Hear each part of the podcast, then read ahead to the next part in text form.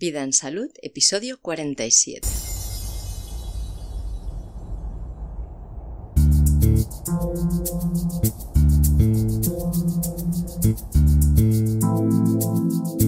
La economía y su relación con la salud.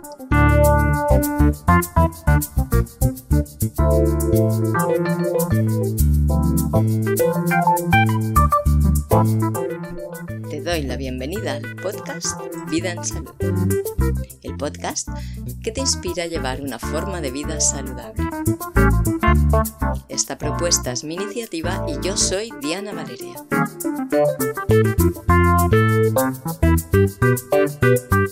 En este podcast nos proponemos aumentar la conciencia de que la salud es una responsabilidad personal. Porque nadie más que tú es responsable de tu salud. Y te ofrecemos información, conocimiento e inspiración que te pueden ayudar a tener la seguridad que necesitas para poder aceptar y tomar esta responsabilidad. Entendemos la salud desde un punto de vista muy amplio y hablamos de los muchos aspectos que afectan a la vida y que demasiadas pocas veces se vinculan con la salud. Si quieres apoyar económicamente al podcast y beneficiarte de las recompensas que pongo a tu disposición como agradecimiento a tu confianza, regístrate en el Club Premium de Vida en Salud yendo a vidaensalud.es barra registro o mecenas en Patreon desde patreon.com barra Diana Valeria. Y así, además, formarás parte del proyecto Vida en Salud poniendo tu granito de arena para que cada vez seamos más personas y más capaces de ser responsables del mayor tesoro que tenemos, nuestra vida. Porque cuando cedes la responsabilidad, estás cediendo también tu libertad. Hoy tengo algunas novedades, porque se acerca la luna nueva, que además esa luna nueva estará eclipsando al Sol. Y este evento será el día 2 de julio, el martes 2 de julio. Es una luna muy especial y tiene sus características. Y el hecho de que esté eclipsando al Sol le da una fuerza especial también.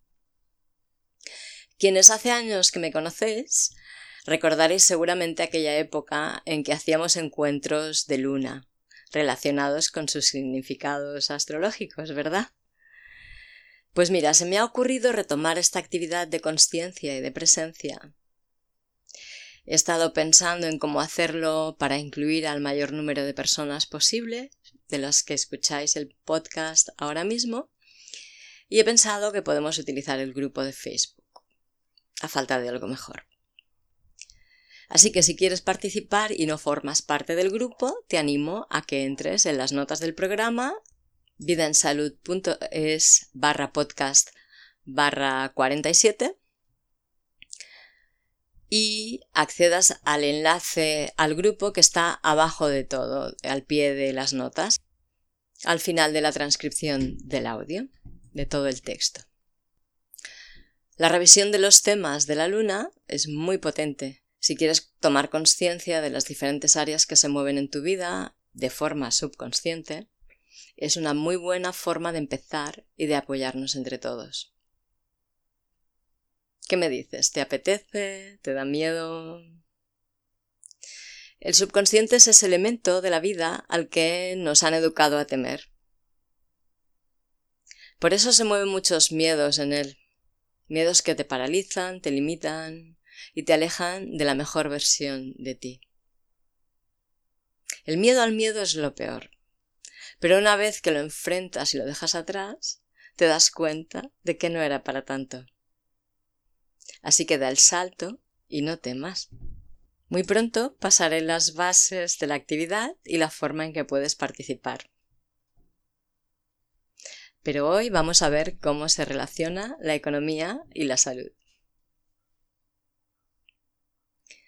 Normalmente la economía no la solemos vincular a la salud.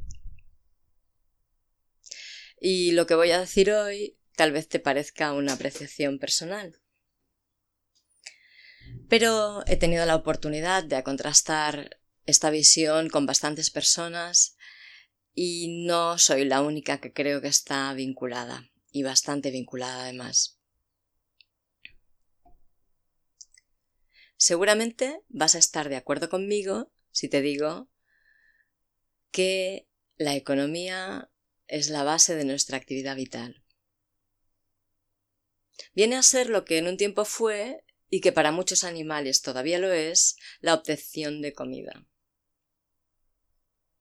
En teoría es mediante la economía que podemos resolver nuestras necesidades primordiales, llegando a conseguir el bienestar y la satisfacción, que son dos aspectos motores claves en la vida humana. La economía nos mueve desde el mismo momento en que empezamos a existir. Y en los casos en los que por lo que sea no es así, la vida corre peligro, de verdad, porque se vuelve muy precaria e insegura. Entonces, ¿cómo podría ser que esta área tan importante de nuestras vidas no tuviera ninguna relación con la calidad de nuestras vidas, con el acontecer de nuestras vidas. Pues vamos a enfocar la economía desde una visión muy amplia, como siempre hacemos con todos los temas. Y hoy te voy a hacer el primer avance. ¿Verdad que cuando nombro economía, lo primero que nos viene a la mente es dinero? Asociamos la economía a dinero, casi por la misma ecuación que asociamos salud a enfermedad o a medicamentos y tratamientos. Cada uno de nosotros tiene una visión muy particular sobre el dinero. Depende de las cantidades que maneje y que pueda usar. El dinero es la primordial forma de economía que concebimos actualmente y dedicamos muchas horas de nuestros días y mucha atención a actividades destinadas a proveernos de este recurso. Pero existen otras formas o aspectos de la economía que se han quedado ocultas bajo la necesidad del dinero. Tenemos la economía colectiva, por ejemplo, los humanos somos seres gregarios y muy inclinados a la cooperación, al trabajo en equipo. ¿Verdad que nos gusta formar un equipo y llevar a cabo una gesta, un propósito determinado, un juego, eh, un deporte? Tantas cosas. Disfrutamos trabajando en equipo, haciendo las cosas juntos y, como compenetrándonos y complementándonos cuando las hacemos. Y además, los recursos que son la base de nuestras transacciones, o sea, lo que nos intercambiamos o lo que compramos y vendemos, provienen de la tierra. Y la tierra no es propiedad de nadie y lo es a la vez de todos, ¿no? Entonces, realmente todos los recursos que actualmente compramos y vendemos provienen de la tierra y son colectivos. Es por esto que la economía colectiva es la forma económica natural primordial. Es la de la propia naturaleza, la de todas las formas de vida que se dan en el planeta Tierra, el planeta que nos acoge, nuestro planeta, que es nuestra primordial fuente de recursos. Ya ves cuántas veces estoy diciendo primordial en este episodio. Pero es así. Estamos hablando de un aspecto primordial de nuestras vidas. Y es gracias a este planeta que vivimos, gracias a sus dinámicas de sustento de la vida, de nuestra vida. Y es nuestra vida que puede ser en el planeta porque Él la genera y es mantenida por sus recursos, por los recursos que son generados, por las propias dinámicas de mantenimiento de sus propios ecosistemas. Las comunidades de cooperación, tanto si son cooperativas constituidas legalmente o no, tienden a replicar este modelo natural y orgánico. También tenemos la economía real. Y estos son los recursos que existen en un colectivo y la región que este colectivo habita. Estos recursos pueden ser humanos o de la tierra y conforma la totalidad de la riqueza de las naciones.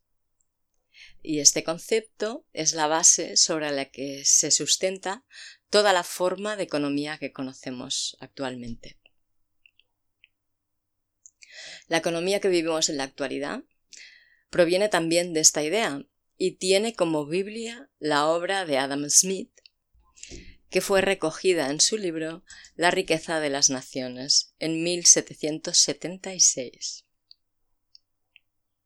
Adam Smith, que era un filósofo economista, con sus teorías dio un giro a la forma en que estaba concibiéndose en ese momento la economía, que contabilizaba la riqueza de un país en base a la cantidad de oro y plata que éste tenía en sus reservas. El patrón oro, que anteriormente fue el patrón sal, del que proviene la palabra salario. Y Adam Smith pasó a contabilizar la riqueza de una nación en base a otro aspecto clave, que es la riqueza de una nación depende de la cantidad total de la producción y comercio que se da en ella. Lo que ahora conocemos como Producto Interior Bruto. ¿Y qué es la capacidad de producción de un país? Pues esto Adam Smith lo midió en base a estos dos aspectos claves. Uno, la división del trabajo, que aumenta la capacidad productiva y de esta visión salieron las fábricas de producción en cadena que dieron paso al Fordismo. Y segundo, como la acumulación del capital, porque permite tanto inversiones como ganancias. Y en esta visión el dinero es un medio por el que la economía se desarrolla. Luego tenemos la economía social, que es la que se basa en el intercambio de los insumos, recursos y productos. Puede intervenir el dinero o no. Puede ser un intercambio directo o también eh, han surgido en diferentes momentos las monedas sociales que son aceptadas por un colectivo concreto y que sirven como base de los intercambios también, en el caso de que el intercambio directo no sea posible. Y luego está la economía financiera, que esta sí que es la exclusivamente del dinero. Y es la que más fuerza tiene actualmente, ¿verdad? Y tiene tanta fuerza que ha llegado a ofuscar completamente, como decía antes, cualquier otro aspecto de la economía real. Y es que actualmente, ahora, hoy en día, sin una fuente proveedora de economía financiera es imposible sobrevivir. Te lo digo yo porque lo he probado y te aseguro que es prácticamente imposible. Es una vida muy dura.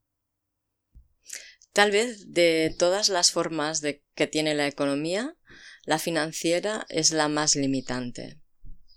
Se basa exclusivamente en la especulación, la usura y la creación de deuda. Claro que hay personas que intentamos generar una economía en base a otros valores, pero básicamente la economía del dinero está basada en esto. Y si no te has planteado nunca el dinero o la economía en estos términos, te recomiendo el documental El dinero es deuda, que te dejo al final de las notas del programa para que lo puedas ver. vidaensalud.es barra podcast barra 47. Así que seguramente estamos de acuerdo en que participar de la economía financiera se ha convertido en una necesidad común a todos nosotros, a todos los seres humanos que poblamos la Tierra. Vivamos donde vivamos. Si no estás de acuerdo, déjamelo en las notas del programa o en cualquier red social o envíame un email o como quieras. Abramos debate. Estaré encantada. Bueno, luego también está la visión técnica de la economía, que se considera una ciencia social y es una ciencia social. Es una etiqueta académica que tiene, pero es que es así. Entonces, voy a hablar un poquito de la definición académica que tiene esta ciencia social para tener claros estos términos también. A lo mejor es aburrido, espero que no. Pues es una ciencia porque estudia los procesos de extracción, transformación, producción y consumo que están destinados a cubrir las necesidades de las gentes que vivimos bajo la organización social, la organización de una sociedad. Y de estos estudios se extraen teorías que se pueden aplicar a las finanzas y negocios con el fin de mejorar la calidad de vida de los individuos en un principio. Hay muchos filósofos economistas, como Adam Smith, del que he hablado antes, y se han desarrollado también muchas teorías económicas. Pero, igual que muchas otras áreas, han sido tenidas en cuenta unas y otras no. El capitalismo es una de estas teorías, el socialismo y el comunismo también lo son, el cooperativismo es otra, o mismamente el nacionalsocialismo. Y muchas otras de que, que existen que no te puedo nombrar porque no recuerdo y muchas que seguramente también desconozco, pero que no se les ha dado bola. Porque además de ser una ciencia social, es una ciencia de ingeniería social. Luego hablaremos de esto.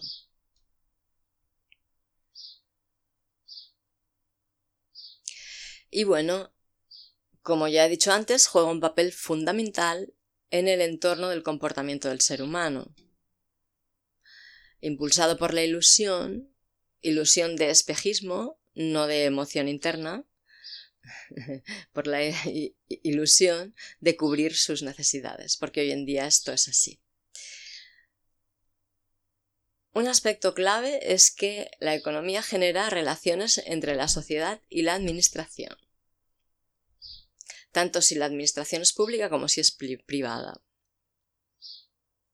El pago de impuestos, por ejemplo, en la administración pública es una relación que se establece entre la sociedad y la administración. Y las necesidades que la administración pretende cubrir con este dinero también sería una relación, ¿no? un producto de la relación.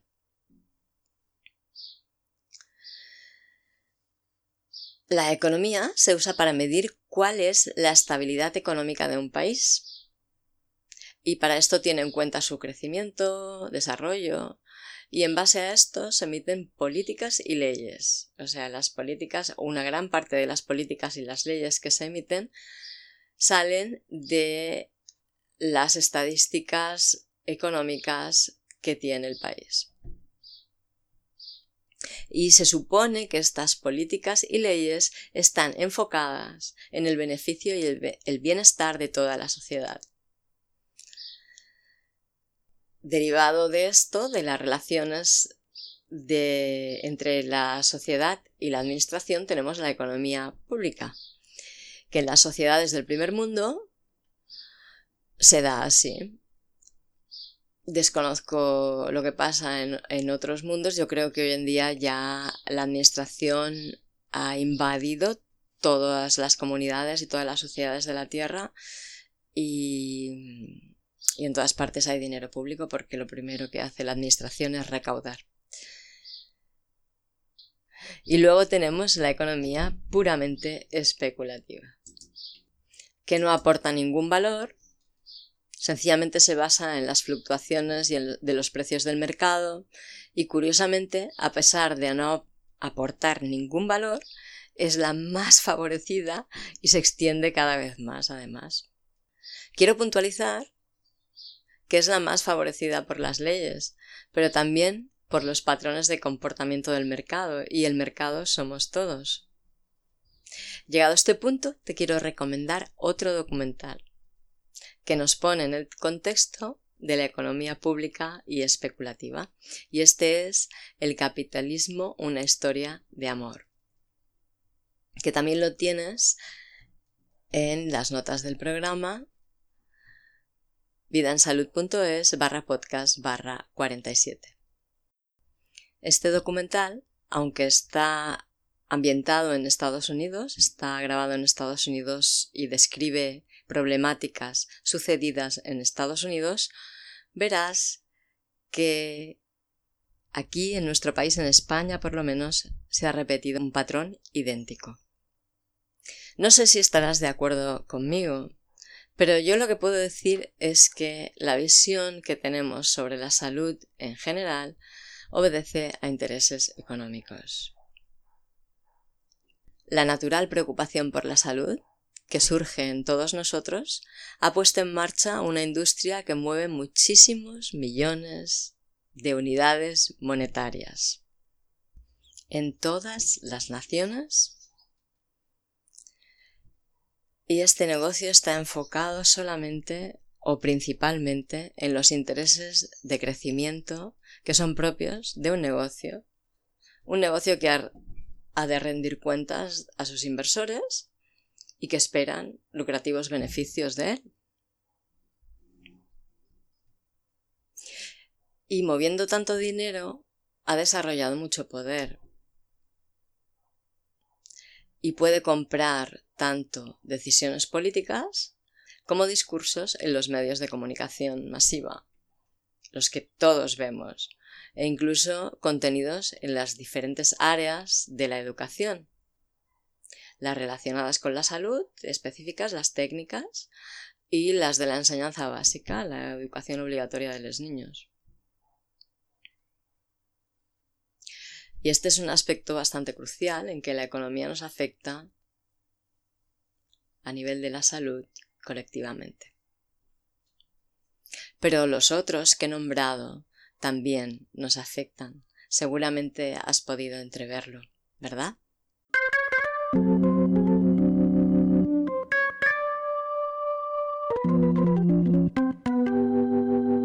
Muchas gracias por escucharme.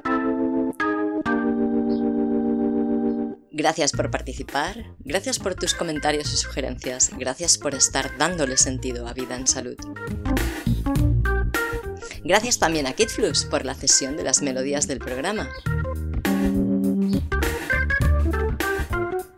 Comparte si te ha gustado. Y si tienes niños, permite que escuchen el podcast. La información que compartimos puede ser muy útil para ellos desde cualquier edad. ¿Quieres ayudar a dar visibilidad al podcast?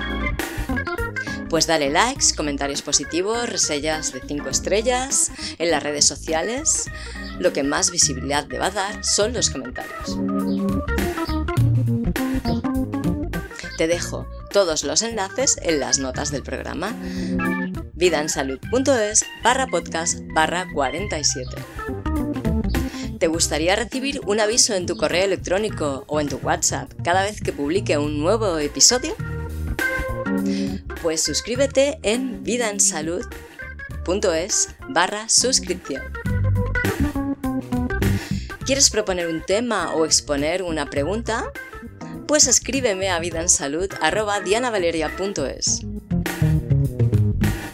¿Quieres formar parte de la aventura de Vida en Salud y apoyarla económicamente para que pueda vivir mucho tiempo y ofrecerte cada vez mejores contenidos?